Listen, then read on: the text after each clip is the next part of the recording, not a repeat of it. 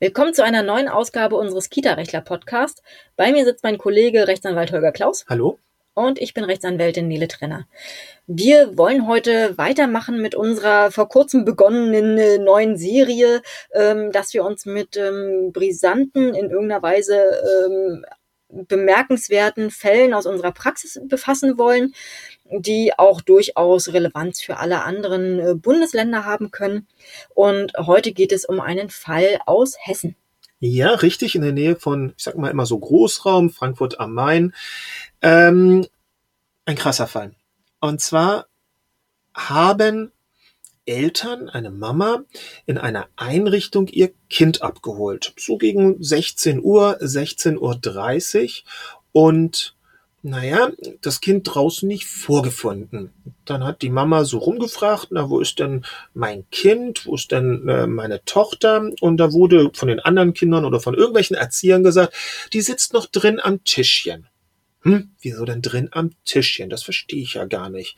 Sie marschierte dann in die Einrichtung rein, über das Freigelände in die Einrichtung rein und guckte in den kleinen Essensraum. Und da, siehe da, saß tatsächlich ihre Tochter am Tisch und guckte höchst, an. höchstgradig angeekelt ihr kleines Tellerchen an. Und auf diesem Tellerchen befand sich noch das Mittagessen.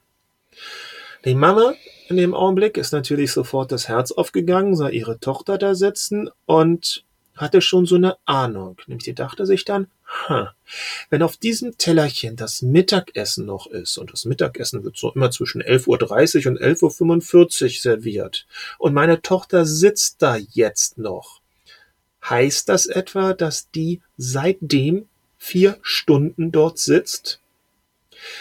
Sie ist dann wohl raus, hat sich die Kita-Leitung Erzieherin irgendwen geschnappt und da ist bestätigt worden, ja, wollte nicht aufessen.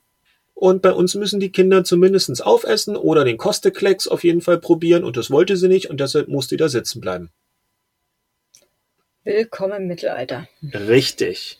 Die Mama natürlich hochgradig, hochgradig darüber verärgert. Nicht nur verärgert, die war hin und weg, die war einfach nur am Boden zerstört hat uns dann kontaktiert und äh, wusste zugleich ähm, zu berichten, dass, das hat sie dann am Folgetag, sie hat uns dann gleichzeitig kontaktiert, ähm, ist am Folgetag direkt mal schauen gegangen, wie es dort beim Mittagessen denn aussehen würde in der Einrichtung. Also hat sich mal irgendwie da lang geschlichen und durch die großen Fenster hineinluken können und stellte eben fest, dass dort auch beim Essen die Kinder alle auf ihren, also bevor das Essen angefasst werden darf, auf ihren Händen sitzen und der Teller auf dem Lätzchen. Also das ganze Programm, was eigentlich durch die Kita-Aufsichten schon seit längerer Zeit als nicht mehr zulässig erachtet wird.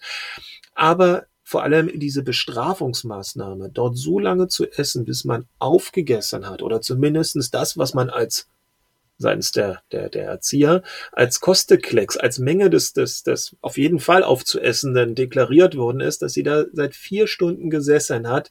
Das fand sie so gruselig, dass sie natürlich uns gefragt hat, hey, komme ich irgendwie aus diesem Betreuungsvertrag heraus? Ist das ein Grund für eine fristlose Kündigung. Wir haben das geprüft, wir haben uns dann den Betreuungsvertrag genau angeschaut und haben festgestellt, dass eigentlich das ein dermaßen wichtiger Grund ist für eine fristlose Kündigung. Das ist ja das, immer das Problem. Eine fristlose Kündigung muss einen wichtigen Grund haben. Und der wichtige Grund wird zumeist so definiert, als dass man sagt, es muss ähm, so immens wichtig sein, dass der einen Vertragspartei, die die Kündigung aussprechen will, es schlichtweg unmöglich ist oder unzumutbar, un, ja, mhm. unzumutbar ist, das Vertragsverhältnis bis zum Ablauf der ordentlichen Kündigungsfrist fortzusetzen. fortzusetzen. Mhm. Und hier war dann die Frage, ist es tatsächlich unzumutbar oder hätte man hier die ordentliche Kündigung zum Monatsende in drei Monaten aussprechen können? Wir waren aber der Meinung, nein, das, was die Mama dort vorgefunden hat, ist eigentlich gerade auch im Hinblick auf mögliche Essstörungen, aber auch im Hinblick auf, wie geht man eigentlich damit um, wenn ein Kind mal nicht essen will, ähm, und warum gibt es eigentlich solche Bestrafungsmaßnahmen in der Einrichtung dermaßen fernliegend aus der Reihe tanzen, um es mal so salopp zu formulieren, dass wir gesagt haben, das ist, das ist ein Grund für eine, Wichtlo für eine, für eine, für eine fristlose Kündigung, weil die Alternative wäre ja gewesen, dass man zuvor hätte abmahnen müssen. Man hätte eine Abmahnung aussprechen müssen seitens der Eltern, dass es sich hier um eine Pflichtverletzung aus dem Betreuungsvertrag handeln würde. Und wenn das nochmal neu vorkommen sollte, dann würde man die Kündigung aussprechen. Hätte womöglich auch erstmal ausreichen können. Aber wir sind der Meinung gewesen, dass es ähm, eine Überzeugungssache war, in dem Fall, die Kinder so lange dort sitzen zu lassen. Wir reden nicht von 10 Minuten, wir reden nicht von 15 Minuten. Ja, wir reden nicht davon, dass man sagt, oh, kannst du Klecks mal wenigstens probieren. Bei uns müssen die Kinder probieren, weil wir wollen sie ja pädagogisch an neue Lebensmittel heranführen. Nee, da ging es darum, das Kind bleibt so lange sitzen, bis die Hölle zufriert. Und das müssen sich Eltern nicht bieten lassen. In dem Augenblick kann die Erziehungspartnerschaft nicht mehr funktionieren. Dann ist also das tatsächlich zerrüttet, was wir als partnerschaftlichen Umgang im Kita-Alltag verstehen, nämlich, dass Mama und Papa darauf vertrauen können, dass dort die Erzieher schon alles richtig machen und die Erzieher ihrerseits darauf vertrauen können, dass Mama und Papa nicht das Ganze konterkarieren, sondern eben ihre Bemühungen unterstützen. Und hier war man zu weit auseinander. Wir haben dann ähm, die fristlose Kündigung ähm, erarbeitet, die auch ausgesprochen und Daraufhin durften die Eltern oder sind die Eltern ihres Weges gegangen und der Kita-Träger hat es wohlweislich unterlassen, da noch groß gegen vorzugehen, weil er hätte krachend äh, verloren am Ende. Wir sind der Auffassung, das geht nicht. Im Gegenteil, das wäre eigentlich noch für den Träger, wir wissen das nicht, ob das passiert ist, eigentlich ein Kinderschutzverfahren, was er da in der Backe gehabt hätte. Wobei er das ja selber offensichtlich nicht so einschätzt.